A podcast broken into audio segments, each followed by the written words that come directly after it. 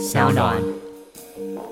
再深入一点，就是缺乏国际观了哈。老是觉得台湾疫情很严重啊，你你去看一下，有些政党人喜欢讲说什么，我们已经死了六七百个人了，拜托你要不要看美国现在死多少人？他几个小时就会死六七百人了，好不好？大家好，欢迎收听今天的人渣文本特辑开讲，我是周伟航。那今天呢，我们也是来聊聊一周大事的政治不正确系列啦，有我和 Josefina。Hello，大家好。啊，一起来探究哈，完了来上个礼拜的国内外重大消息了啊。好，首先第一个还是大家比较关切的啊，疫情疫情的部分呢啊，Delta 变异株持续肆虐扩大，泰国曼谷啊再封城，多国重启防疫紧缩措施。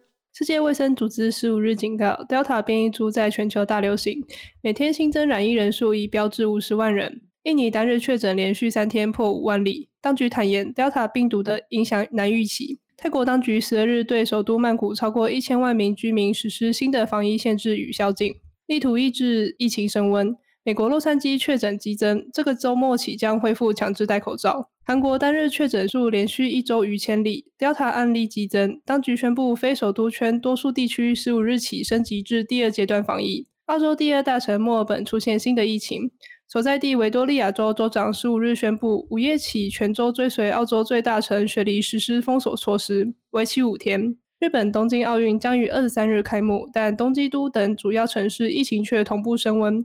都政府负责人说，Delta 变异病毒的传播让人担忧。好的，那这个世界各国哈，除了台湾以外哈，主要的变异株已经都是 Delta，我们还在最早哦，英格兰的 Alpha。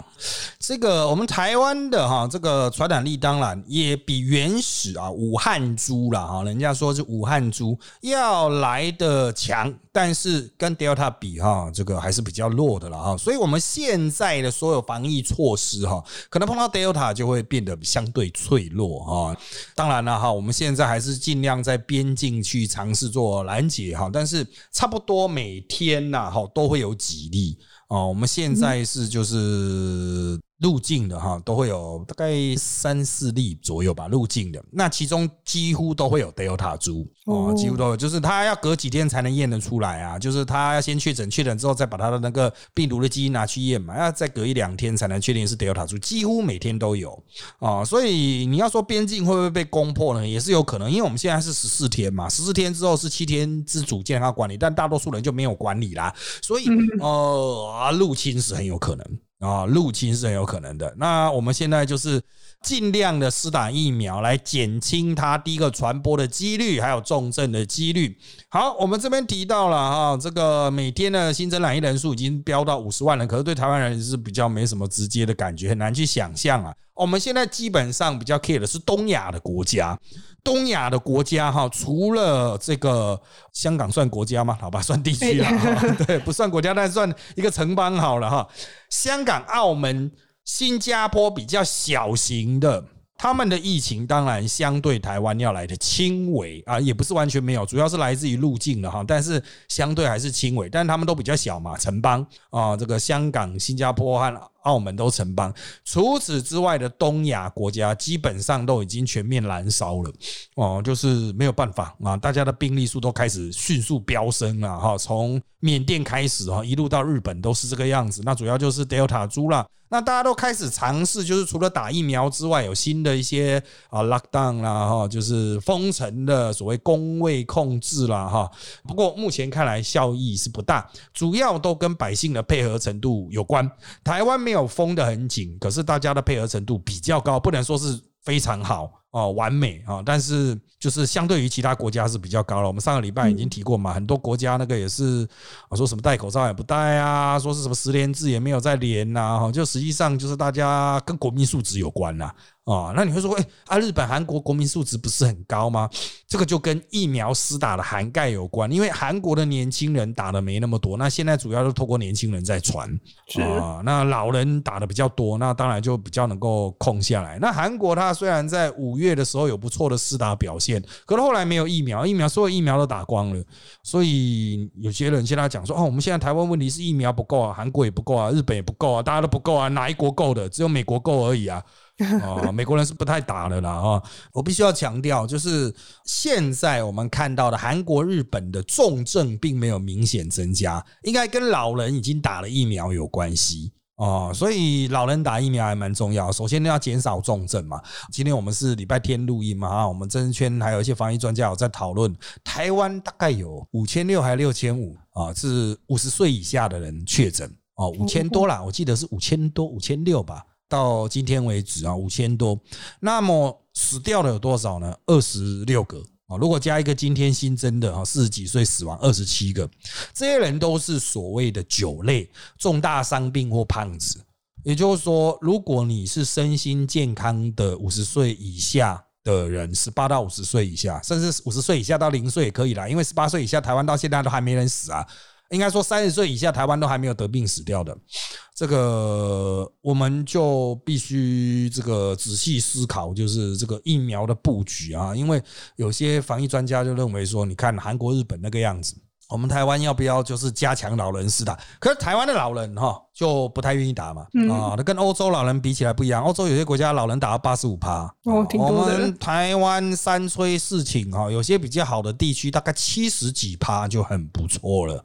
七十几趴就很不错哦，就是两种哦，莫德纳和 A G 都给你选的状况下哦，所以我们现在的主要目标群还是五十岁以上了哈，就先减灾啊，尽量不要让他们这个有像出现其他国家那种医疗崩溃，都是老人生病。那其实台湾也经历过这一段了啊。好，那当然了，我们现在关切重点是之前的那些都说疫苗已经打很充足，或是防疫表现很好的地方，特别像美国，他们之前全国都不戴口罩了，现在叫大家全部带回去有用吗？哦。应该会抗拒吧？嗯，我是觉得美国人应该是不太会鸟你吧。我看那个棒球场里面的也都没带啊，就是美国人就是很两光啊。你有打疫苗那也就算了，你没有打疫苗跟人家不带，你是真的哈？真的美国人就是，然后说很多人觉得美国是科学大国，就是一半的人是啦，哦，但另外一半的人不是。台湾其实，在疫情爆发算是比较落后，所以我们有机会可以观察别人怎么做。我们后面才会去讲台湾的防疫了哈。那我们现在每一周我们都会固定跟各位报告最新的疫情啊。那像日本的状况啊，那奥运要开始办了嘛哈，这个持续恶化啊，它是持续恶化，它已经。我们的三级一样，但是是比较宽松的啦哈，就紧急事态宣言，东京已经重新推了，它还是一路飙啊，它的确诊要飙到一千四百多，哦，好多。东京算是要办奥运啊，那现在还有。选手要进来，那选手村也有疫情，也有疫情，也有疫情，所以就是很不好处理啦。啊，我只能说就是很不好处理。那当然，日本人想说先挨过七八月啊，挨过之后再说。可是九月要要选举，所以啊，希望他们能一切顺利然后就是能够控制。韩国也是我们密切观察啊，就他的那些措施啊，就是这个台湾，它跟日本比较像啊。我们台湾应该接下来二级会跟韩国很像。那如果台湾在韩国的 lockdown 节，就是韩国他去要求做很多东西，其实是我们的二级的要求。那我们就看，如果我们降到二级的话，啊，韩国的疫情如果还是持续扩张，控不下来，那我们的二级会不会有风险啊？所以看看这些国家其实蛮重要啊。不过我要强调哈，根据我们国内对于疫苗施打的评估哈，我们应该在覆盖率啊，剂次人口比还没办法，覆盖率就是打第一剂的人哈。应该在八月的第一周或第二周哦，会追上日本或韩国哦，就是我们一路超车一路赶。不过打到那个时候，可能疫苗也快要山穷水尽啊，所以要看看后续的进口状况是怎么样哦。后续进口状况怎样？我只能说，就是这个其他国家哈，虽然在某种程度上曾经超车过台湾，不过我们台湾这国力毕竟不是那种东南亚的国家嘛。啊，我们国力还是非常惊人的，所以真的要全面启动啊，我们是不会输给日韩啊。像现在六月十六号扩大施打的第一天嘛，啊，就是我们唐凤系统启动第一天，我们台湾有三十一万人打了疫苗。对啊，三十一万人就是一点多趴，我们二二三五零万左右嘛，啊，二三五零万左右哈，三十一万是一点多趴了哈。啊，所以真的，我们台湾的这个国力是很惊人的，只要子弹够的话，哈，这个做出来的效果，其实是我个人认为没道理输给马来西亚。说马来西亚都可以三千一百万人打四十万剂的啊，我们台湾没道理输给马来西亚，就是要不要做而已了啊。我们台湾真的要干下去的话，也是很惊人的啦啊。好，那讲到跟台湾相关的，我们来看上周另外一个重点了，虽然疫情严重，APEC 啊还是要开 APEC 非正式领袖会议，声明什么呢？包括了扩大疫苗制造与公平分配。亚太经济合作会议 （APEC） 主办国纽西兰十六日晚间针对 COVID-19 疫情召开非正式领袖视讯会议，会中通过克服疫情与促进经济复苏声明，鼓励会员在疫情诊断与治疗领域的合作，加速疫苗公平分配，扩大疫苗制造及共享，支持打造安全有效的疫苗供应链，加速商品与服务流通，恢复跨境人员的安全移动。另外，重申应对气候变迁及环境挑战，促进有序金融，强化数位转型与减缩数位落差的重要性，并致力于追求自由、公平且非歧视的贸易投资环境，以应应疫情影响。台积电创办人张忠谋代表总统蔡英文出席十六日晚间 APEC 非正式领袖会议，抛出疫苗问题。明确提出，台湾和其他许多 APEC 成员一样，需要尽快取得更多疫苗。张忠谋也强调，针对疫后经济复苏，敦促 APEC 成员在考虑重要国家安全需求后，彼此间与全球进行自由贸易。好，那我们必须要提醒大家，它虽然叫非正式领袖视讯会议，但是它其实就是领袖们的视讯会议。啊，这是比较没那么正式的一场会议，所以他不是说啊，在各国随便派个阿狗阿猫哦，没有，这个各国都基本上都是领袖，好不好？啊，那就是亚太的，从美就美国那样绕一圈呐，亚洲太平洋的啦，啊，这些重要的国家了哈。那我们台湾一向都是没办法总统参与，过去曾经是派过宋楚瑜，近年是派张忠谋啊，那。APEC 模式已经成为我们台湾跟国外接轨的一个很重要的环境了哈，就是很少机会能够领袖平起平坐嘛。那张忠谋他也是德高望重啊，他的台积电已经超越国家了嘛，啊，那超国家的存在，所以他也是个咖，大家一定会给他面子嘛哈。所以他坐在那边啊，讲几句话，大家是会听的。好，今年当然重点还是疫情。那讲到疫情，主要还是疫苗的生产合作。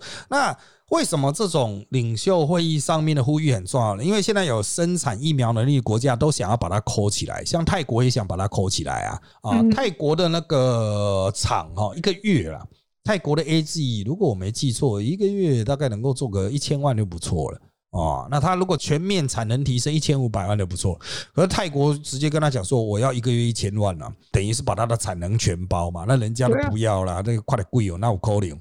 啊，那他们是想要往下压了，想想说啊，那那那至少给我六百万，给他六百万，那别国也只能分四百万起跳啊，所以才会有出现一个流传在网络上的公文啊，就是泰国政府这个去年跟他们签约，然后今年五月修正合约的时候，只跟他们要了三百万剂一个月。哦，三百万剂，其实泰国也想偷吃布啦，就是用中国的科兴来打啦。后来才发现说这个东西打下去好像没屁用啊，这个才紧急的要 A 自己要去提供了啊啊！这个疫苗战，当然你会说各国当然就是有点像关税壁垒一样，大难来临的时候，当然要优先保护我国家之产业。但是我还是要强调了哈，就是这种国际合作的场合，领袖出来警告说你不要断我的货，你断我货我就断你一生路这样子哈，大家就互断这样子，其实。出来喊话是有意义，但张忠谋在会中持续的喊话，就是需要这个疫苗啊。那当然他是代表蔡英文总统，所以他的谈话内容也是经过总统府的，那不是他个人的发想哦。那他有提到啊，其实台湾也还是需要更多稳定的疫苗供给哦，因为就算定了也不见得会来货了，定再多生产就是不急啊。现在已经不是说订货，很多人还是说我要订很多啊，不如自己做。哦，那不如取得代工啊，那这个就可能要一些优势国家，像美国啦，然后欧盟那些国家啊，能够具体授权。不过我们现在还不太确定了哈，就看新任的这个美国的驻台处长啊，会有什么样的宣誓。他现在正在居家隔离中啊。好，那接下来我们就来看的啊，是美国首度发布香港商业警示，加码制裁七名港官员。美国十六日首都发布香港商业警示，警告在北京实施港区国安法、反外国制裁法后，在香港营运可能面临商誉、财务甚至法律风险。美国财政部也加码制裁香港中联办七名副主任。此前，美国联邦参议院十二日通过法案，禁止进口来自中国新疆地区的产品。美国官员认定中国对维吾尔人及其他穆斯林民族采取种族灭绝行动。这项法案是美方为此惩罚中国的最新一举。好的，两件事情，第一个哈，香港商业警示啊，那这个是大家一直在讲，美国到底什么时候会发？没想到他们在突然在奥运之前哦，这种和平期，奥运要停战的哦。哦，奥运是要停战的，就是当奥运进行的时候，大家都不可以有军事行动。我们台湾哦，其实还蛮妙的哈，因为如果没有疫情的话，我们台湾现在的军事演习啊，就是安光演习哦，对啊，这个可能你又离日本这么近呢，对其他国家来说，你是不是大脑坏掉了？不过因为疫情，我们延后了，可能国防部一开始也没想到哈，对国际来说，奥运是要停战的，停止所有的军事行动啊，停止所有的冲突啊，这是从古典奥运以来的一个传统，大家都会尊重。好，那当然哈，美。国其实关切香港的方式很多。那他说这个香港有商业警示啦，就是你在那边经营可能会发生一些风险。好，你会说这有什么样的意义呢？哦，这其实就让美国在香港的企业可以提出，就是我要撤离香港。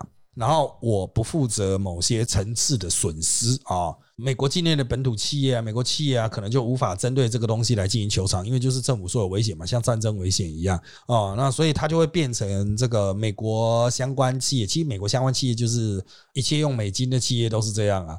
啊，所以就可以测啊。那再来是制裁啦，制裁其实要算在这一趴哈，就商业警示里面，因为它是制裁香港中联办的人，中联办其实就是中国派驻的单位嘛，啊，所以其实就等于是制裁中国人。那就是你就说这个制裁到了什么用？就是这些人在美国的存款全部会被冻啊，然后信用卡都不能用这样子。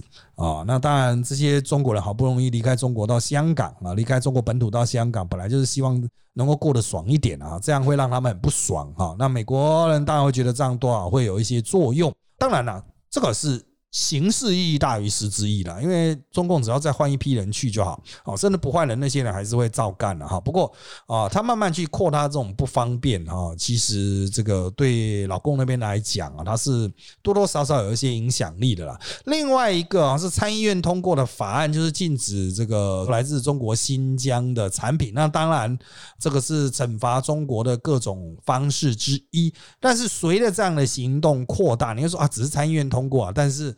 啊，美国政府啊，或是很多啊民间机构也都在推动同样的事情。什么叫来自中国新疆地区的产品？来自中国新疆地区产品不只有棉花，哎，哦，不止棉花，还有包括番茄哦，哦，所以如果是美国禁止做来自中国地区的产品的话，你的棉花不能进来，你连番茄或者其他的制品、农产制品都不能过去哦，那事情就大条了。像台湾的统一集团是有在。新疆种番茄的，然后做成番茄汁哦，因为他那个很早就去投资了，可能二十几年前、三十年前就去投资了。嗯，好早哦。那他那个番茄就没办法输美，当然他也不见得会输去美国了，但是。哦，随着这种行动的扩大，接下来会越来越不方便哦。你当然可以站在外面批评，就是说啊，美国这个做法啊，没有什么科学根据啊，你也没抓到他怎么样怎么样奴隶劳动啊，就像无印良品嘛，他就说我们没有新疆棉被强制劳动证据啊，我们还是要继续卖新疆棉的衣服啊啊。不过这样子，无印良品可能就没办法进美国。哦，你的那些衣服，你用新疆棉的就不能进去啊？那你要怎么办？自己想办法。所以他这个问题就会慢慢变得越来越扩展啊，我越来越扩延。我觉得这是很多台湾人哈都没有考虑到的部分啊，就是很多人会觉得这种抵制有用嘛哈？啊，我们只要换一个想法就好了。要是美国把台湾进的所有农产品 ban 掉嘞？哦，就是所有台湾来的任何农产品都不行的话，你会说其实好像也没什么输到美国嘛？可是你只要加工含一个台湾的东西，也许就不行哦。嗯，就很麻烦了。那就很麻烦了啊！即使我们输美的量没那么大哈，也是会很麻烦啊。好。那当然，我们再继续看下一趴。啦上个礼拜的重大欧洲新闻，就是在疫情之下突然来了暴雨，洪水袭击西欧啦，主要是在莱茵河的中游地区啊，哈，至少一百多人罹难。比利时定七月二十日为全国哀悼日。欧洲西部爆发剧烈洪灾，截至十六日，死亡人数攀升至一百二十六人，大多在德国西部。当地救难人员持续寻找失踪者。比利时政府表示，发生在东部及南部的大洪灾至少造成二十人死亡，可能是比利时史上最严重的水灾。宣布定二十日为全国哀悼日，向不幸的罹难者致哀。卢森堡和荷兰也降下暴雨，造成许多地区淹水。荷兰的马斯垂克有数以千计民众被迫撤离。好的，那他那个大雨大概到十五日左右稍显停歇，不过他们可能还会啊，还会有下一波了哈。那他们这一次的大洪灾也是瞬间强降雨造成的，呃，原有的排水系统无法因应啊，大量的土石被冲刷，还有饿死的这种淹水情形恶化嘛。大家都知道莱茵河很长啊，所以它一路收集下来的水量也很惊人。当然，冲到荷兰的时候。就比较没有那么严重，因为荷兰虽然本来还平面都低了，但它毕竟也是水体比较大啊，所以河冲到那边就散开来哈，就只有上升一点点，还是有烟。但是像德国哈，或是比利时的这个东南的。啊，这些部分哦，就真的很严重，那个都至少一楼以上哦。那我们在看一些相关的报告的时候，我们都发现那种很久以前盖的石头桥都没事哎，哦，反而是那种新的这种公共建设都有事，都垮。就是嗯，这个你不能说这个叫做古人的智慧了哈，就是只能说是啊，它超出原有预估的，就是我们防洪设计的标准。哦，直接泛出来，那就泛到原本认为不会有什么洪水的地区，就会造成很大的影响，人家都来不及逃啊！哦，来不及逃才是这一次我们认为这个很多事情的问题的主要发生原因呐！哈，那不过我还是再次强调，就是大多数的人哈都觉得说啊，这个比如夏天要有台风啊，冬天会有雪啊，就是像那些北部那些国家冬天要雪。其实哈，因为全球气候极端化嘛，哈，一切都没有那么样的传统了啊。台湾已经一年多，快两年没有台风。嗯，真的挺久的。对，我们最近才说，也许下礼拜会有了。就你们听这一集的那个礼拜会有了，就是已经一年半没有台风，太异常了啊，太异常。以前我小的时候，一年都三四个、三四个，对啊，就很很多个。对啊，那就突然就完全没有，那水一定跑到别的地方去了嘛？因为台风主要就是带吸带的水，大量的水啊，然后大量的热能啊，那个水和热能跑到哪里去呢？最近的北海道哈，我们台湾人出去，哇塞，三十六度。要求北海道也是呢，哦，北海道最近也是三十六度多，他们说整个北海道的那个温度显示都是红色的。哦，这有很多你听都没听过的地方，创下什么三十六点五、三十六点八度高温啊？那你会说哇，这个很热吗？北极不都三十几度了吗？的确啦，我们最近经常看到北极也出现三十度啊，或者是西伯利亚出现三十几度的高温。可是哈，我必须要讲，我以前在北海道，二十年前我们有去北海道，它那个夏天哈，山的北面那里比较太阳比较不会照到的地方啊，夏天只要到下午，甚至要穿长袖，因为温度会降到十五度左右。哦，就是你在别的地方，它也许热一热会到二十八度啊、三十度，可是那种比较阴的地方会到十五度左右。哦，可是它现在不一样，然后三十几度啊，啊，再怎么降也是二十几度吧，啊，所以真的影响很大，很全面。这个前几年我们来讲到全球暖化，北海道在种稻子哈，我还真的哈，在那种真的纬度非常高，它那个纬度大概是什么啊？已经到了可能超过海参崴的那种纬度吧？我不知道有没有搞错。我看到在那边种稻子，风景这样看出去哦，跟台南的乡下还蛮像，热爆，就是真的已经是我在那边觉得，我靠，热爆，看起来真像台南啊！这个都是水稻啊，整片的水稻啊，这个全球气候。急速变化，所以过去的一些哈啊，包括防洪防灾啊，如何减灾的设计，我觉得都还有很大检讨空间。其实大概在二几年前的时候，我们就说以前的什么两百年最大洪峰的那种预计可能就不准了。他们讲说两百年才会来一次洪水，现在每一年都来了，所以那是二十年前哦，我们刚进政坛的时候。那现在呢？啊，那可能会更严重啊，可能会更严重了啊。好，那接下来我们就把焦点转回国内了啊。最新的讨论，首先是大家比较关切的三级警戒。陈时中啊表示，三级警戒的降级可能性非常的高。十七日，国内新增八例本土病例，是疫情三级警戒以来首见个位数。指挥官陈时中表示，以此疫情趋势来看，二十六日降级可能性高，下周即会尽快进行降级相关准备工作。陈时中十七日也宣布，即日起开放车内饮食，若车内有非同住家人，其他人仍要戴口罩。好的，各位啊。啊，这个数字真的没那么重要啊。你要说，哎，可不可看到清零啊？他搞完只是没有验而已啊，当然是零了啊。那个检验人数一直在减少啊，没有像之前那种狂验，之前好像最多不是一天验那不得几万呢，八万人吧？啊，那么多啊。然后后来他们现在最近几天都只有一万多啊。啊，最近几天，那当然那数字会变少，不代表真的没有了。然后正常来说，哈，大部分我问过的专家都认为，接下来七日均线维持在三十例以下都 OK 啊。七日均线啊，七日均线。那重点就是陈仁忠啊，在我们礼拜天的记者会，都有提到几个重点。第一个就是医疗量的能不能负荷。啊，降级的标准，第一个就是，哎，重症没有那么多了啊，医疗量能可以负荷。那再来就是，我们能不能因应突发状况？啊，如果疫情有紧急产生一些变化的话，哈，那当然还有一些其他的标准了，哈。不过总而言之，就是这 hold 不 hold 得住？如果疫情再次上升，我们 hold 不 hold 得住？那我们现在是倾向，就是接下来不管有没有清零，哈，到二十六号之前，只要它的七日均线没有迅速拉高，那么就应该会进行降级。但是这个降级不是大家都开始在那边耍废啊，直接降成一级不是呢？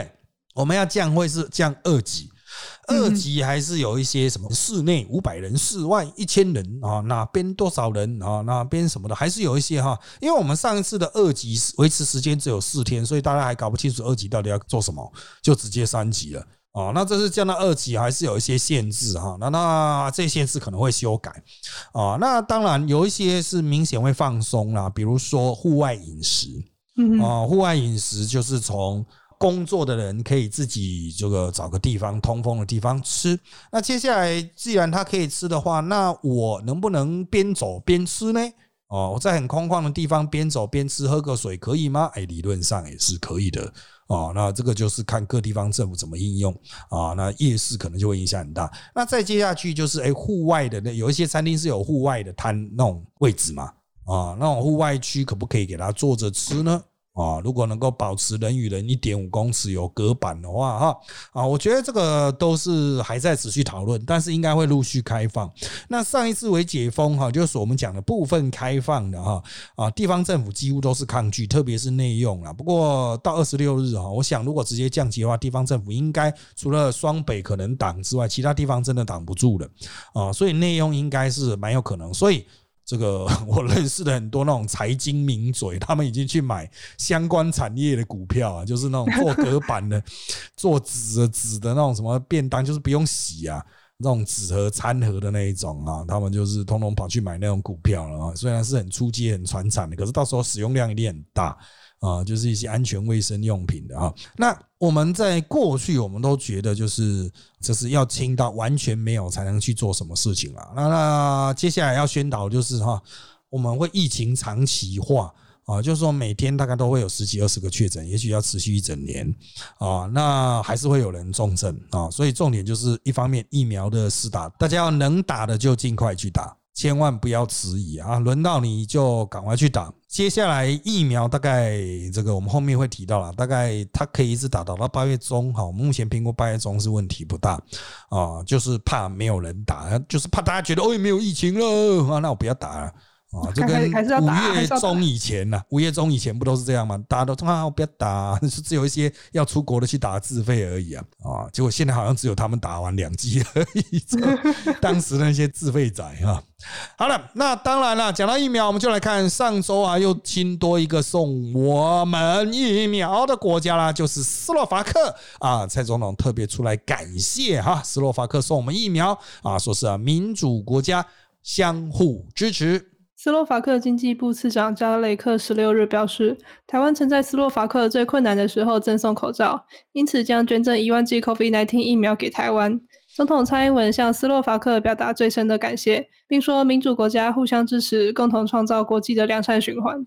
好的，斯洛伐克跟捷克一样哈，跟台湾一向是比较友善的啊，前东欧国家哈，前共产国家啦，因为他们经历民主化过程啊，像立陶宛、捷克斯洛伐克啊，他们这些国家哈，现在是民主派的政府嘛哈，所以原则上对台湾都相对友善。那他们这次送给台湾疫苗，他们是只送给台湾哦，立陶宛还有送了不少国家，他都有各有各的理由，但这一批斯洛伐克送的哈，原则上就只有给台湾。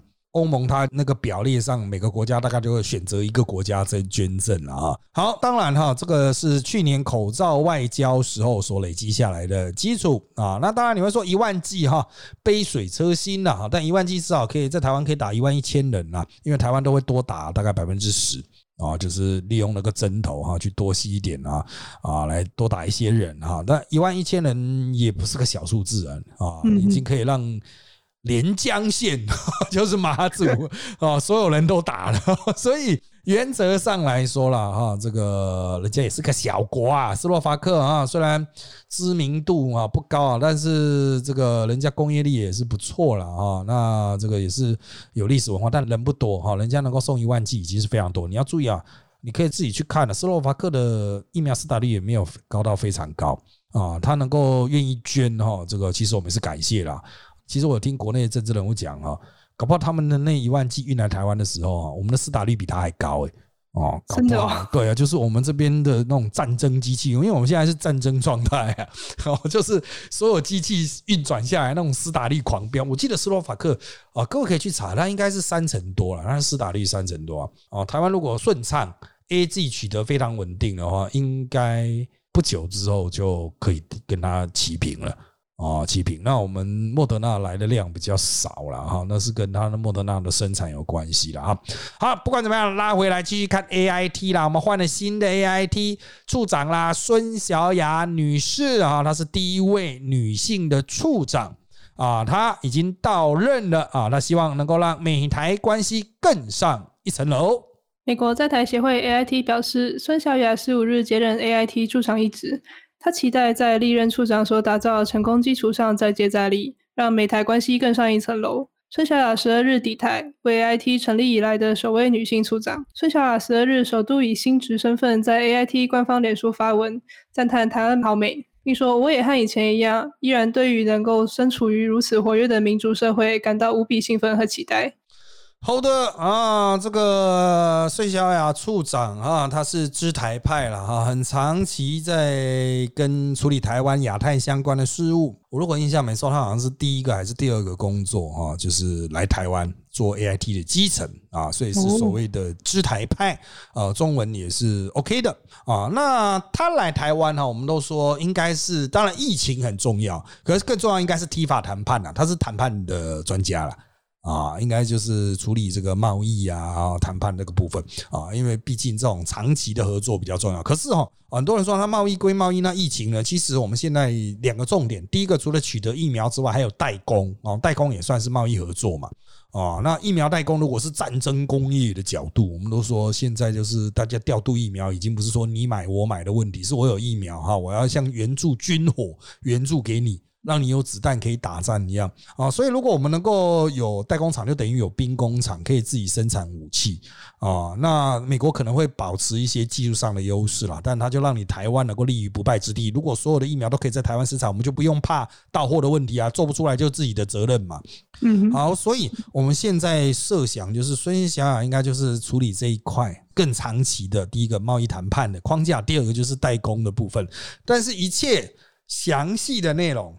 仍然要留待他本人来宣布了哈，因为我们是有听到可能会有好消息啊，啊，但是不确定是什么。我们现在其实总统哦，就是要确定每个礼拜都会有疫苗来啊，每个礼拜都会有足够施打的疫苗来，不管是买来的、送来的，或者是以什么特殊交换的方式来的哈，这都必须要透过美国美国毕竟它是现在拥有最多疫苗现货的人，因为美国把疫苗当做战争物资哦，就是美国生产出来疫苗先进美国的手，然后再分配出去这样子啊，所以必须要看他的面子了哈。那你们说为什么台湾疫情这么严重啊？啊，为什么不赶快分给我们啊，兄弟啊？你要不要去看美国现在的疫情数字啊？啊，他每天死多少人呢？到底谁比较严重啊？哈，就台湾人都是老实说讲白点是自私了，但再深入一点就是缺乏国际观了哈，老是觉得。台湾疫情很严重啊！你你去看一下，有些政党人喜欢讲说什么，我们已经死了六七百个人了。拜托，你要不要看美国现在死多少人？他几个小时就会死六七百人了，好不好？好，那我们继续回到疫苗采购的部分呢，有非常多的新进度啦，哈，我们周周都有新进度。那明后年呢，还会加购一千五百万剂次世代莫德纳疫苗。日本政府第三度赠台 A Z 疫苗九十七万剂，十五日抵台。卫生服务部长陈时中表示，日本至今共赠台三百三十四万剂疫苗，几乎可以达到三百六十万人，提供台湾人口约十五帕的涵盖率。行政院发言人罗秉成十二日说，除了原本商购的五百零五万剂莫德纳疫苗，明年后年预计至少各加购一千五百万剂次世代莫德纳疫苗，确保数量稳定。台积电与红海七月十二日正式公告，宣布各完成五百万剂 BNT 一六二 B 二疫苗采购，并捐赠予行政院卫福部机关署作为防疫使用。预计这块九月底后可按照德国原厂生产排程及台湾这种状况，依序送抵台湾。好，第啊，我们现在的主力施打的 AZ，原则上来自于日本的赠与啊，他在七月初连送两批，人家说搞不好还有第四批。哦，你要注意啊，七月初这两批各只隔了七天吧，啊，只隔了七天，八号和十五号啊，这个日本只要做好一批，他都送来台湾，做好一批都送来台湾。你说这让一直送，那不好意思呢，哈。我强调两点啊，第一个，日本是用战争机器的方式，就是我做好军火给台湾，让你打，做好军火就给台湾。但当然，他也有做给其他国家。啊，但他为什么特别造台湾？主要还是战略位置上的关系了哈。那会不会有第四批呢？看我们的施打状况。如果我们施打的消耗量很重啊，就吃掉很多。那日本呢，还是决定不采用 A G 当做紧急疫苗，因为他现在疫苗也不够哦。B N T 和莫德纳都有严重的供货延迟哦，所以他们手边的疫苗似乎已经打到山穷水尽了哦，他们手边只剩下一些莫德纳。哦，B N T 好像不够，就我所知啦。哦，但是日本方面并没有就是很强调这一点，因为他们的确已经取消了一些施打计划，就本来已经都人都叫来，后来发现没有疫苗，他们就是比较两光，会出现这种情形。台湾还不会哦。啊，台湾如果出现这种状况，那是地方政府在那边两光，就是他没有送到地方的那个诊所去啊。啊，卫福部已经送下去，但是地方政府没有送到诊所去。但日本是哈，呃，人都叫来了，但是中央并没有送疫苗来，所以就是代表中央这个疫苗不够。但是哈。他们虽然已经考虑重新试打 A G，但还没有了哈，所以他如果有多制造 A G 出来的话，的确可能继续援助台湾啊。那我们现在是评估，我们自己买的应该周周都可以到货，就算这周没到，下一周也会把上周的一起来到货啊。只要泰国方面不阻挡我们的话，但如果泰国阻挡会有问题，那我们就只好从其他地方调货啊啊，可能跟日本买，可能跟韩国买，或跟其他国家买这样子啊。但不管怎么样，到八月十。二号以前啊，八月十二号以前，台湾基本上就是以唐凤系统打 A G 为主。目前哈，我们已经刚才讲到十五趴嘛，但实际上哈，我们在录音的时候已经到二十一趴左右了，二十二吧，就是二十一、二十二了。看明天出来的数据是怎么样？因为礼拜六日打的诊所比较少，因为诊所也要休息啊，不能一个礼拜七天嘛，医生不要放假的你啊。我们台湾是一例一休，好不好啊？那。我们现在评估了哈，就是打到月底二十五趴哈。你要说二十五趴什么时候可以达到哈？呃，我们录音十八，然后播出十九，大概二十三、二十二应该就可以达到啊。目标二十五趴啊，目标二十五趴应该很接近，就算没达到很接近，大概二十二。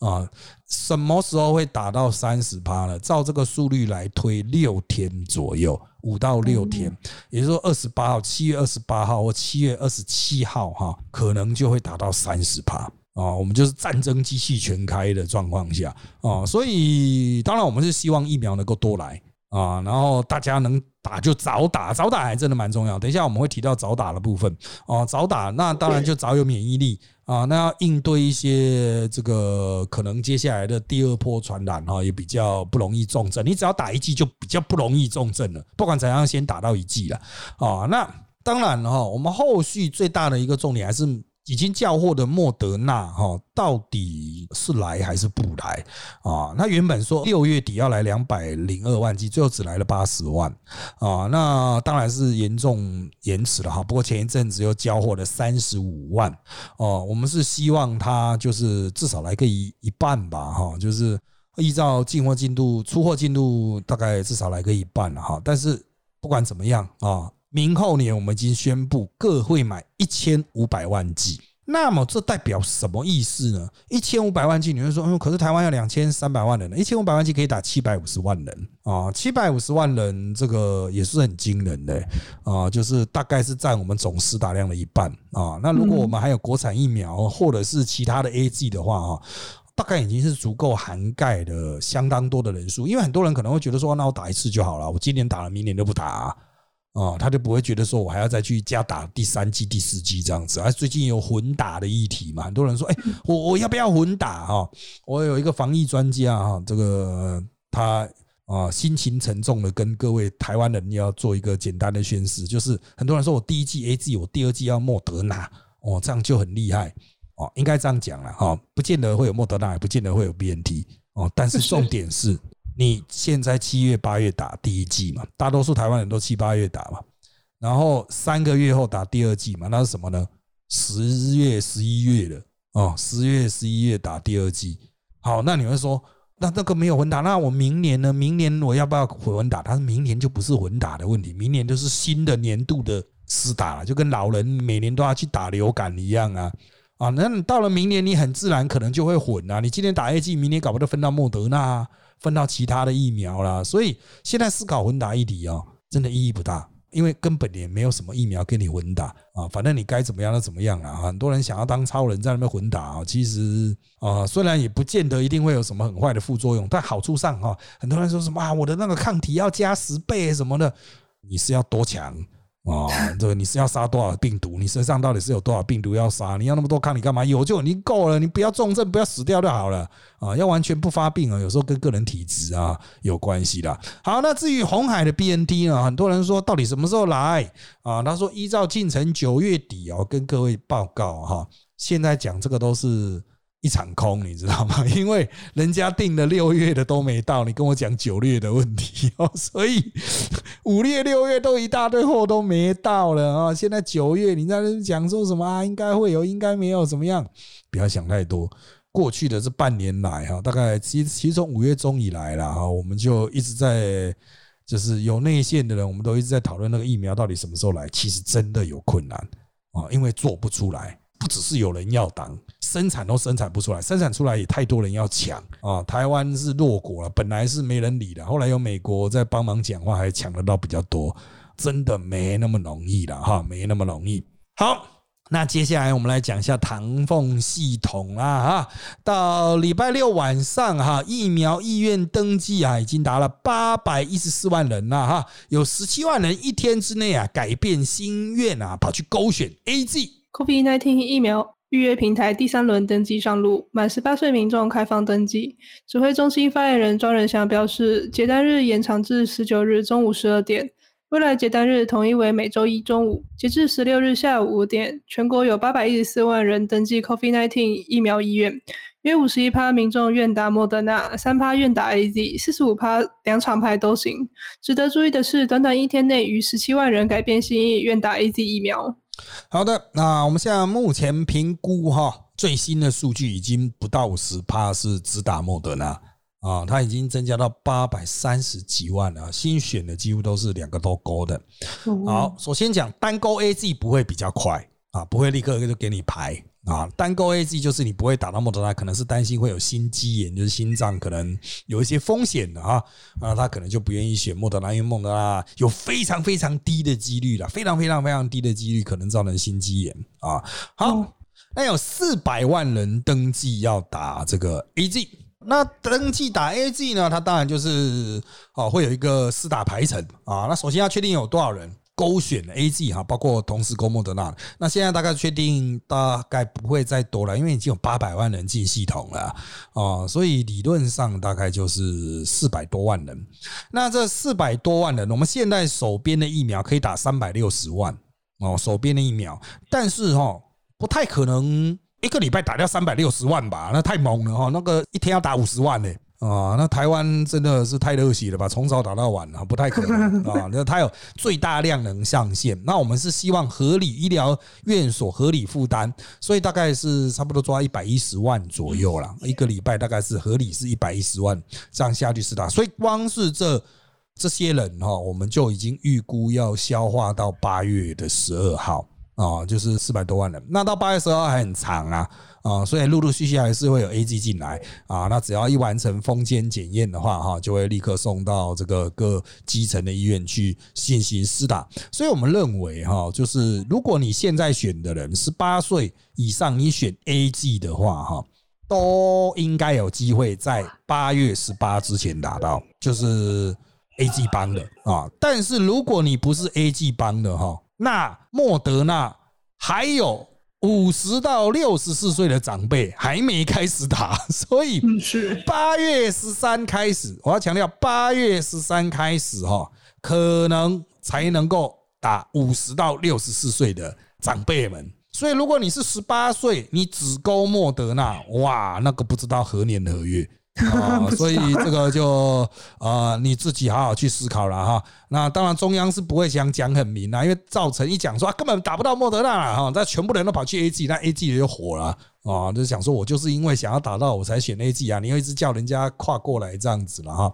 好的，但是哈一切都是科学数字计算啊，他们政府敢多加开，本来是只到十五号，他要加开到十九号，就是其实预计就是要希望有一批人会去转单。哦，那他们会让他转单，应该也是已经料定了哈，即将会有 A G 大批大批的抵达台湾啊，所以要打的哈，就啊，反正你们听到这个的时间应该已经来不及登记，那就算了吧，这个要改的也来不及了，记得下次要改哦，哦，可能他们每周都会新开新的预约了哈，啊，到最后你就知道了哈，身边人其实都已经打了，你自己会。比较担心的啊，讲白一点哦，马上七月二十六号解封，如果你在那个前后你已经打了，你就比较敢出去吃饭。比较敢去做很多事情，因为你有打了嘛，至少不会重症了啊！但也要注意要十四天哦，啊，要十四天才会产生抗体了啊！好，那不管怎么样，有疫苗先打就好了啦。我们今天就讲到这边吧，谢谢大家收听这一集的人在我们特辑开讲。我们现在在各大 Podcast 收听平台，如 s o n App、Apple Podcast 和 Spotify 都可以听到我们节目。欢迎大家订阅、留言给我们五颗星。那我们就下次再见喽，拜拜，拜拜。